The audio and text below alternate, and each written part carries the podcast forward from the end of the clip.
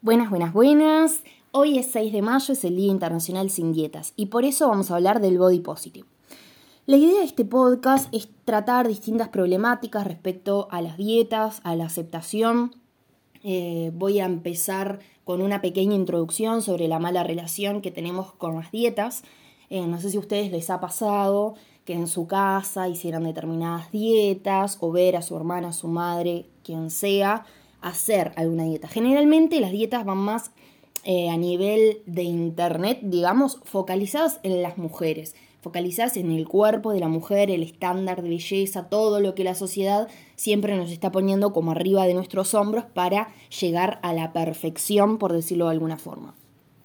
Esta mala relación afecta eh, nuestro futuro.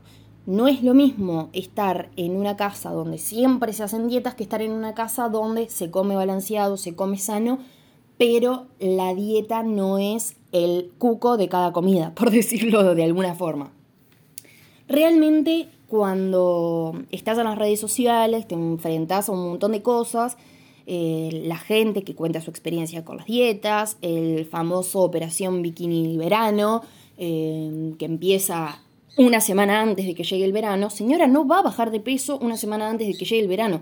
Quiera sea mes todo el año, busque hábitos que la hagan llegar a esa meta si es lo que usted quiere, si es lo que la va a beneficiar a nivel salud, pero no por el otro. No hay que hacer operación bikini, no hay que hacer la dieta de la mariposa solo para complacer al otro. Eh, eso creo que es el principal error, que vivimos en una sociedad con unos estándares de belleza bastante altos, bastante inalcanzables y bastante complicados, que realmente dejan a un montón de gente afuera. Suelen dejar a la gente asiática, suelen dejar a las personas negras por afuera de esto, ni que hablar de las personas gordas, que justamente este día surge en Gran Bretaña por eso, buscando eh, focalizar la problemática en la gordofobia. Eh, es difícil vivir en esta sociedad donde Em, vas a comprar a un lugar y el M de X tienda no es el mismo M que de otra tienda y tenés que andar diciéndole a tu amiga, che, ¿dónde conseguiste esto? Porque yo no lo consigo. ¿Dónde puedo encontrar un buzo que me quede y dónde puedo encontrar un calzón o un sutién que me quede bien? Es muy difícil. Eh, realmente esto tendría que generar conciencia, armar una ley de talles donde todo sea más universal si no puede ser que mismo dentro de una tienda, de una misma tienda, te pase eso. Me ha pasado de ir a comprar con mi pareja pantalones o cosas así para hombre y que en una determinada tienda encontrás en un talle, en otra tienda encontrás en otro talle, dentro de la misma tienda encontrás dos modelos que dicen que son M, supuestamente, y son los dos distintos. Eso es algo de todos los días, quizás a los hombres no les afecte tanto, no, no lo sé, siento que a veces esta presión está más focalizada en, en, la mujer, al hombre yo siento que se le pone la presión del ser súper, hiper, mega fibroso y tener todos los músculos marcados, que también es horrible, también implica dieta y también implica muchísimo esfuerzo y ejercicio, eh, pero siento que a la mujer al ponerle el estándar de belleza, al ponerle, no, que no tenés los ojos celestes, que no sos rubia, que no tenés esto, que no tenés la cinturita de avispa, que no tenés esto, todavía vas a comprarte algo y no te queda, es como unas cachetadas que te dan constantemente la sociedad. Y después te ponen de promo dos hamburguesas por 200 pesos, que no sé, que serán 5 dólares. O sea, es como medio complicado en Uruguay o en algunos países de Latinoamérica también, acceder a una dieta balanceada, que sea sana, que sea súper, súper saludable, eh, con los precios que hay en las verduras, con los precios que hay en distintos alimentos como el pescado, eh, bueno, ni que hablar las pastillas que son como suplementos de omega 3, de esto, de lo otro, también carísimo. Entonces es bastante complejo, por decirlo de alguna forma, alcanzar el estándar de belleza que te piden, que te obliga básicamente la sociedad, eh, con un, un por ciento de salud mental. Es imposible. Realmente no siento que sea posible tener el cuerpo hegemónico que la sociedad pide eh, y tener salud mental. Siento que son dos cosas como que van muy separadas. Una, la salud mental va por un lado y después tu cuerpo perfecto, lo que la sociedad te impone, va por otro. A lo que voy es que cumplir una dieta, para mí, te genera un montón de trastornos, un montón de disociaciones, creo que está la palabra correcta, respecto a tu cuerpo, respecto a tu persona, a lo que vales como persona eh, por tu físico. Me parece realmente horrible, pero es nuestra realidad.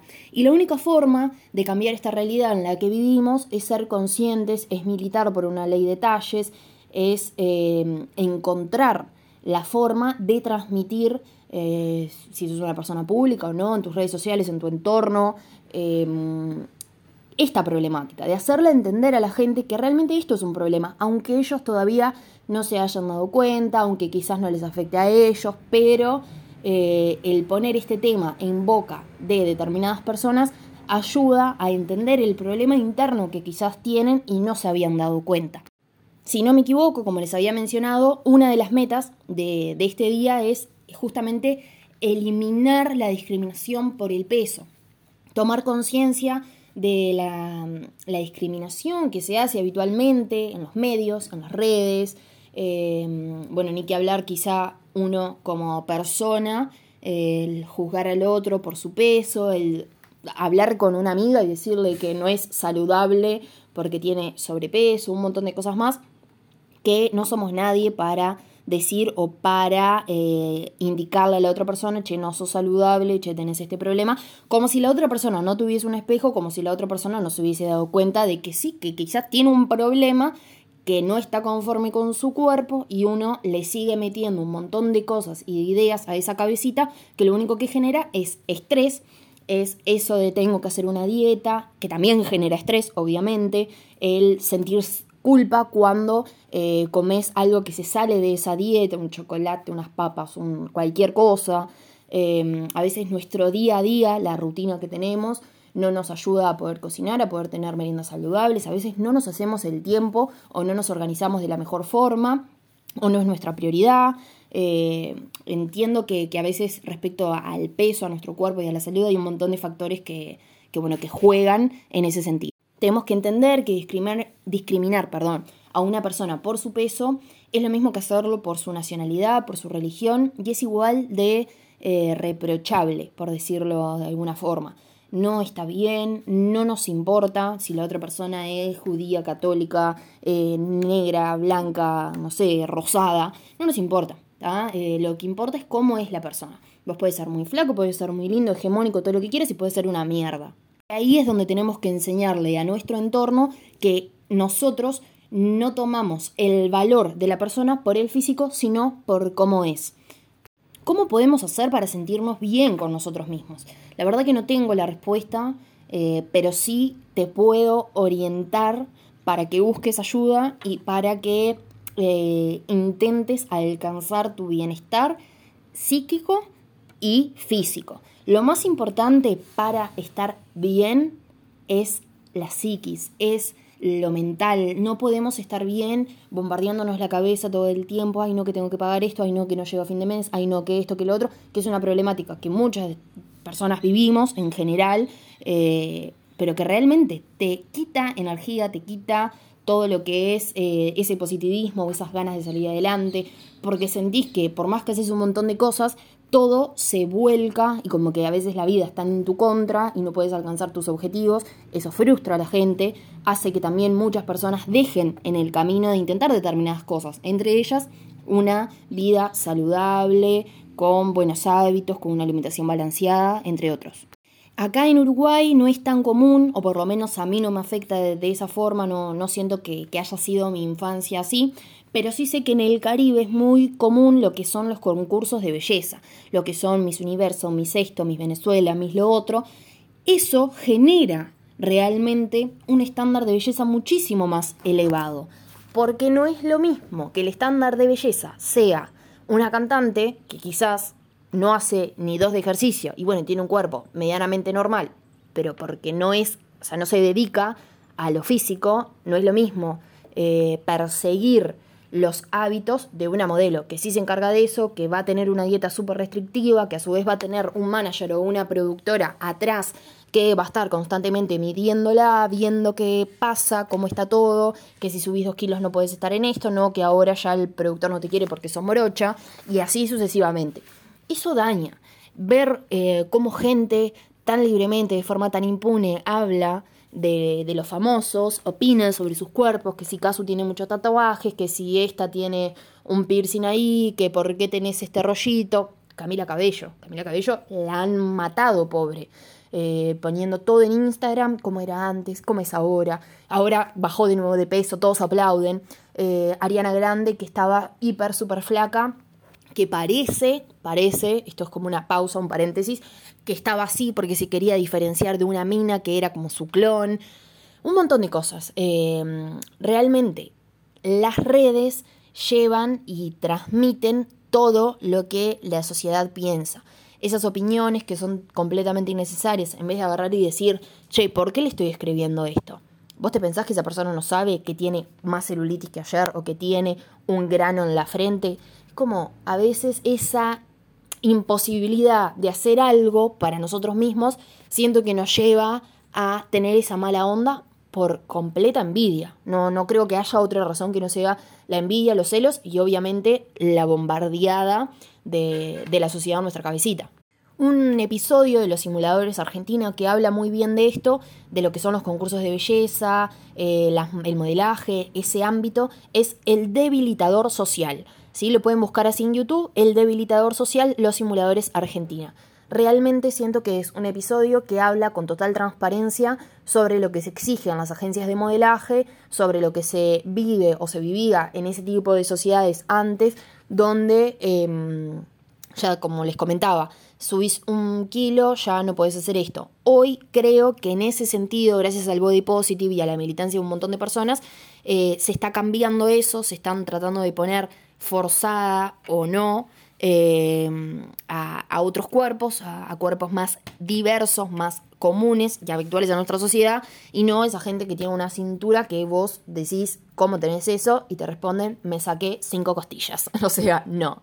Como les comenté al principio, cada cuerpo es diferente, todos tenemos nuestros tiempos para poder adelgazar, para poder generar el músculo que queremos, para poder llegar a tener el cuerpo que quizás nos gustaría y para ello necesitamos saber cuál es nuestro tipo de cuerpo, qué tipo de ejercicio nos conviene más, cómo son eh, esos hábitos que, tenemos actualmente, qué es lo que está mal en ellos, qué es lo que tenemos que cambiar. Siento que obviamente hay muchísimo más para hablar de eso. Eh, ahora voy a seguir con mi experiencia. Eh, desde que más o menos soy chica, como les comentaba, siento que la dieta ha estado muy presente en mi casa, independientemente de que no me han hecho partícipe de eso, siento que ha estado hiper presente. Quizás ya de más grande sí me hicieron más partícipe, eh, pero no lo siento como una dieta mala, lo siento como una alimentación balanceada. Un cambio que hicieron mis padres en mi alimentación y en la de ellos, que venía completamente bien y sana. Mis dos padres aparte están en el ámbito de la salud, o sea que en ese sentido todo bien. Pero sí, obviamente que me marcó mucho mi infancia esas otras dietas que yo les comentaba que bueno, que quizás salían un poco del molde de lo que es lo saludable. Eh, realmente no tengo actualmente un problema ni con mi físico ni con mi cuerpo. Eh, estoy tratando de meterme en eso, de aprender a creer mi cuerpo de nuevo, cómo es ahora, con las cosas que quizás antes no tenía o que ahora sí tengo, o al revés, cosas que antes tenía que ahora no las tengo. Tratando de amoldarme como cualquier persona. Dicho esto, les voy a pasar a comentar por qué tomé la decisión de hacer este podcast. Una, por el día. Cuando vi que era el Día Internacional Sin Dietas, dije, hoy es el mejor día para tomar este tema por las astas y darle derecho hasta que se pudra todo. la cuestión es que ayer encontré en Wattpad mi libro. Yo hice un libro que se llama Mi vida o el intento de su descripción, algo así. Lo pueden encontrar en Wattpad como eh, mi usuario es de un kiwi. Eh, de un kiwi, o sea, como si yo perteneciera a un kiwi fruta. Muy bien. Eh, realmente en esa historia de Wattpad me di cuenta de que lo que yo escribía con 14, 15 años, 12 por ahí, hoy ya me lo había olvidado. O sea, me había olvidado lo que yo, lo que esa niña de 12, 14 años sentía en ese momento respecto a su peso, respecto a su vida, su físico, el no sentirse la más bonita, el no sentir que era la más no sé qué. realmente me di cuenta de los problemas que yo tenía con la comida, de esa relación súper insana. Em, no sé si van a, ir a leerlo, les voy a adelantar unas cosas sobre ese capítulo que se llama bulimia, si no me equivoco. Realmente eh, la hora de comer para mí fue un suplicio en, en, lo que era escuela de cuarto a sexto, más o menos, que son los últimos dos años que tenemos en lo que es primaria acá en Uruguay, o teníamos porque ahora se hizo una reforma y bueno, las cosas son distintas.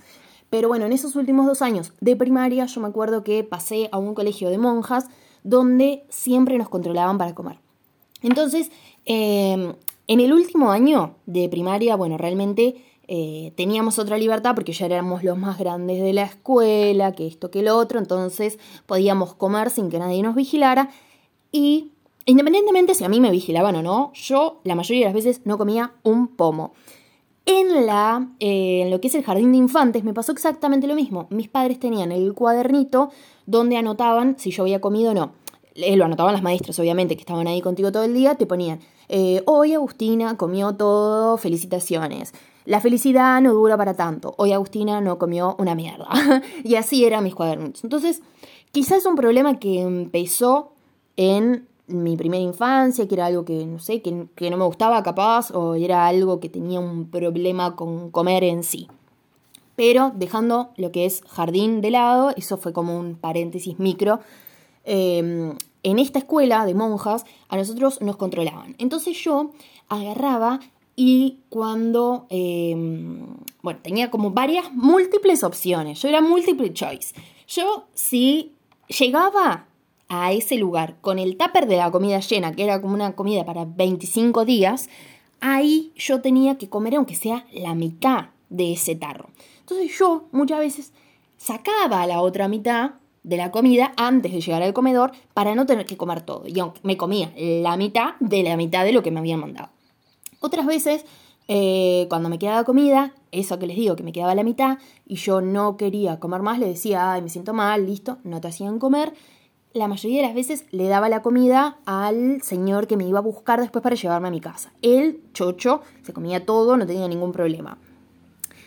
Pero, claro, me di cuenta, me di cuenta de mi relación con la comida. De cuando mis padres me. Bueno, ya ahí estaban separados mis padres, pero cuando mi madre me dejaba sola en mi casa, yo muchas veces no comía. Agarraba la comida, había un terreno baldío, la agarraba la comida y la tiraba. O sea, a ese nivel de relación con la comida. O sea, imagínate, yo solo comía generalmente cuando alguien me estaba mirando. No, no comía en otro eh, ámbito. No comía si estaba sola, pasaba todo el día sin ver. Y a veces me pasa ahora, actualmente, que me levanto, no desayuno, hasta son la una, yo me levanté a las 10, hace tres horas que estoy despierta, yo no desayuné nada, me tomé un café, fue lo único que tomé tengo como ese problema eh, a veces para tomar la iniciativa para comer. Cuando estoy solo en la casa de mi padre también me cuesta. Por más que la comida esté hecha, no es, mi problema no es cocinar, mi problema es que no, la mayoría de las veces no me da hambre. Tengo como algo ahí que no sé qué es, pero que no me da hambre. Y es eh, bastante mm, tedioso y complicado porque obviamente que ahora me siento relativamente bien, pero llegan las 6 de la tarde y yo soy un, un espagueti que lo dejaron remojando toda la noche en agua. O sea, soy una meba, soy como una cosa así que se mueve, existe, pero ya ni piensa, ya no tengo ni una neurona funcionando. Entonces, eso es un problema. El tener una mala relación a lo largo de la vida con la comida es un problema. Hoy em, hay que saber distinguir esto porque yo dije, no tengo una mala relación con mi cuerpo actualmente, con mi cuerpo, no con la comida. Eso ya es otra cosa.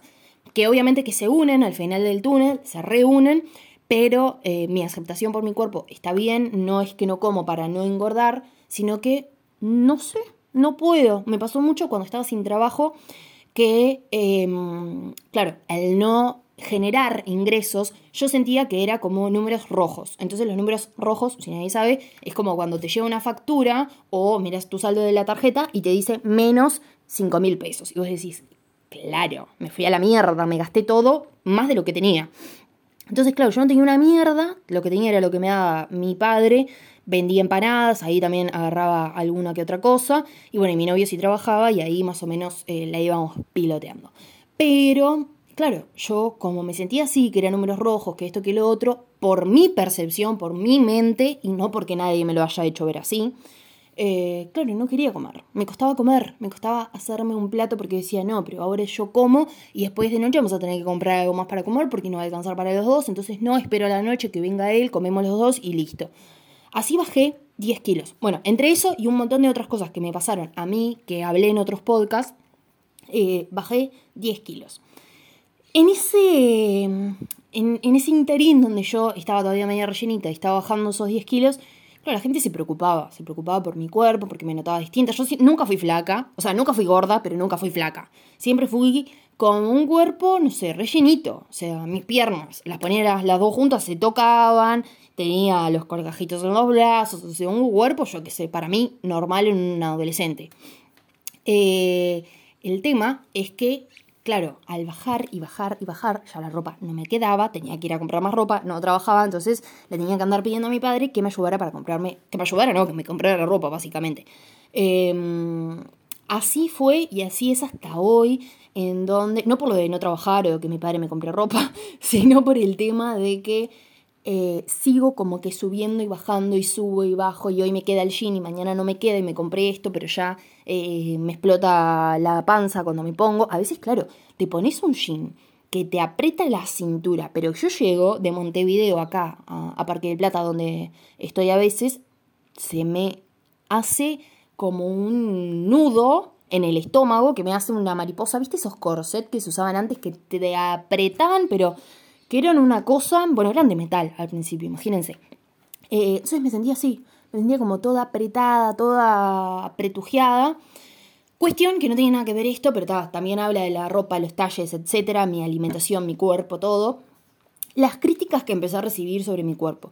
Eh, crítica no por lo negativo, no quiero destacar por lo negativo, sino como que los comentarios que empecé a recibir estás más flaca, de que te, como si yo no me diera cuenta, obviamente como lo mismo, como si yo no tuviese un espejo en mi casa para darme cuenta que estoy más flaca, sí, ya lo sé, me vi, no me queda la ropa, me queda gigante, me la tengo que atar con una piola, así que lo tengo re claro que estoy re flaca, no te preocupes, muchas gracias. El tema es que, claro, estas críticas empezaron a formar em, mi opinión, por decirlo de alguna forma, de cómo yo me veía como persona. Entonces empecé a sentirme linda, empecé a sentirme como wow, porque estoy más flaca, ¿entendés? Y la gente me lo está diciendo, o sea, no es solo yo, yo no, no es que estoy mal, estoy flaca, o sea, estoy re bien.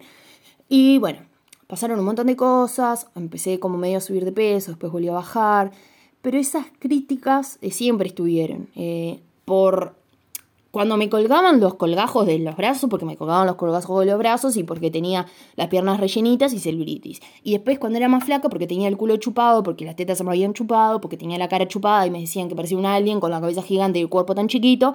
Entonces es como, nunca nada le va a venir bien a la sociedad. Eso es a lo que quiero llegar. Nunca vas a tener que buscar tu valor o tu lo que sea en otro. No, no, eso no va a llegar y si llega no va a salir bien. O sea, la única persona que va a tener que amarse, que va a tener que valorarse, que va a tener que decirse, che, estoy bien, che, estoy mal, che, me pasa esto, necesito ayuda, vas a ser vos toda tu vida. Porque el día de mañana la persona que te dice que sos hermosa muere y se queda viva la persona que te dice que sos una mierda, que sos fea, y vas a empezar a, pensar eso. Y no está bueno, y no es así. No es así porque le das la potestad a otro, a un tercero, para que hable eh, de tu cuerpo, para que te marque cosas o para que te diga cómo tiene que ser tu vida y en cierta forma cortar esa libertad. A menos que el consejo venga de un profesional, de una persona a la que tú se lo estás pidiendo realmente porque estás buscando esa ayuda o esa eh, ayuda, no porque estés gorda, ayuda no porque estés flaca, ayuda para cambiar tu estilo de vida. A menos que sea esa persona, no hagas caso, no pidas opinión y si te la dan, no la escuches. Eh, también me empezaba a demostrar, cuando empecé a trabajar en otro lugar, claro, yo ya pesaba 10 kilos menos. O sea, la persona nunca me había conocido con un poquito más de peso. Entonces, cuando yo mostré alguna foto mía, ay, no sos vos, no pareces vos. Ay, no, pero que no, no, no, no te creo que seas vos. A ver, boludo, tengo la misma cara, soy la misma persona. ¿Qué es lo que no pensás? Entonces, todo era así. Eh, estabas mucho mejor antes. Todas esas cosas que son innecesarias eh, pero que quieras o no, por más que yo también te esté contando mi experiencia o que esté buscando que vos, mujer, hombre, persona X, eh, te sientas mejor contigo, es eso, es... Yo me sentía muy mal. llegaba a mi casa pensando en que esa persona me había dicho que yo antes me veía mejor, que ahora porque estaba así, que ya estoy recuperando un poquito de peso de nuevo, qué bien. Como si fuese un problema para mí eh, que en realidad no lo era, era más un problema para ellos, pero claro, me terminó generando un problema a mí, de nuevo. De nuevo volver a caer en eso, las críticas de mi cuerpo, no querer mostrar una foto vieja, eh, cosas más así. Otra cosa que quiero contar, como para ir cerrando este podcast, es las pastillas para bajar de peso. Yo me acuerdo que tomaba unas pastillitas, me llenaba de gel reductor, no sé si ustedes saben del gel reductor frío caliente que te pones con film y haces ejercicio hasta sudar todo lo que tenés en tu puto cuerpo. Me ponía eso, me tomaba unas pastillas de homeopatía que eran eh, para bajar de peso yo, chocha. Chocha hasta que los riñones se te funden y empezás a tener un problema que vas a terminar con diálisis, porque el piñalín, las pastillas de homeopatía para bajar de peso, todo lo que encuentres en internet que diga bajar de peso, alejate amiga, porque vas a tener, o amigo, o amigue, porque vas a tener un problema eh, muy grande. Vas a perder un riñón, vas a, no sé, se te va a atrofiar la vejiga. Estoy diciendo pelotudeces, por las dudas. Pero sí, o sea, vas a tener un montón de problemas que eh, vienen en consecuencia de esas pastillas porque lo que te hacen es que vos como que elimines todos los líquidos. Es algo muy médico que obviamente que si consultas con un nutricionista o un médico te lo vas a saber explicar muchísimo mejor. Pero en fin, quería hablar de mi experiencia con esas pastillas que sí les llegué a comprar, sí les llegué a tomar. Después por miedo, por lo que me había dicho mi viejo, las dejé tomar obviamente y nunca más volví a meterme en ese mundo. Pero obviamente que es una tentación en este mundo donde todo lo que queremos es eh, resultados rápidos, eh, son métodos que sean rápidos, eficaces en el momento, básicamente. O sea, yo me quiero poner fit ya, me quiero tomar esa pastilla yo quiero ser fit. No me vengas con que tengo que esperar tres meses, porque no, yo quiero ahora. Entonces es difícil, es difícil vivir en esta sociedad donde ya les digo, es todo ahora o nada, eh, y donde eh, estamos tan bombardeados constantemente de que nuestro cuerpo tiene que ser así, de que nuestro cuerpo no es perfecto, de que nuestro cuerpo lo otro, y tomate estas pastillas o este tecito, porque eso también no se crean que los tecitos son buenos, chicos, es lo mismo, es exactamente lo mismo, te puede generar realmente también un problema en, los riñones, en todo lo que es la vía urinaria, por lo que les digo de que te hace como que eliminar mucho líquido, puedes hasta perder eh, proteínas, aminoácidos, cosas que son esenciales para tu cuerpo. No sé si proteínas o aminoácidos en sí per se, pero podés perder realmente eh, bastante cosas positivas que tiene tu cuerpo para alimentar, para tener energía y bueno, las perdés. El tema después es el efecto rebote, ¿no? que esto es lo más complicado eh, cuando uno hace una dieta muchas veces. Eh, no hagan este tipo de dietas, no utilicen este tipo de pastillas, quiéranse, busquen... Em, busquen la forma de poder estar bien, de poder sentirse bien sin tener que caer en estas cosas. Busquen la forma de que su valía, su importancia como persona eh, sea por ustedes y no por un tercero. No importa la opinión de la mamá, no importa la opinión de la abuelita, no importa la opinión de la tía. Sos hermosa, sos hermoso, sos espectacular, espléndido y no tenés que andar eh, esperando la aprobación de otras personas que aparte la mayoría de las veces vienen de otras generaciones con una imposibilidad de entender este nuevo pensamiento de esto es malo, nos hace daño, es como que no, es re normal, o sea, es lo que toda la vida se vivió. Mi madre a mí también me decía que yo tenía celulitis, o sea, soy tu abuela, te lo puedo decir. No, abuela, gracias. Me veo la celulitis cada vez que me voy a probar algo a un probador de esos que tienen la luz blanca, que decís, ¿por qué tenés luz blanca? Amigo, pon una luz amarilla, que no se me note tanto la celulitis. No sé, ayúdame a no pasarla mal. en fin, esto era eh, el podcast de hoy.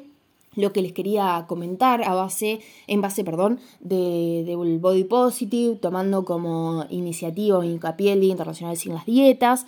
Espero que les haya servido, espero que tengan esa voluntad, esa fuerza para salir de, ese pozo capaz en el que están respecto a su alimentación, a la anorexia, a la bulimia, un montón de, trastornos que están ligados también con la alimentación, que no tocamos mucho acá, pero que si les interesa obviamente podemos eh, tocarlo más adelante sin problema.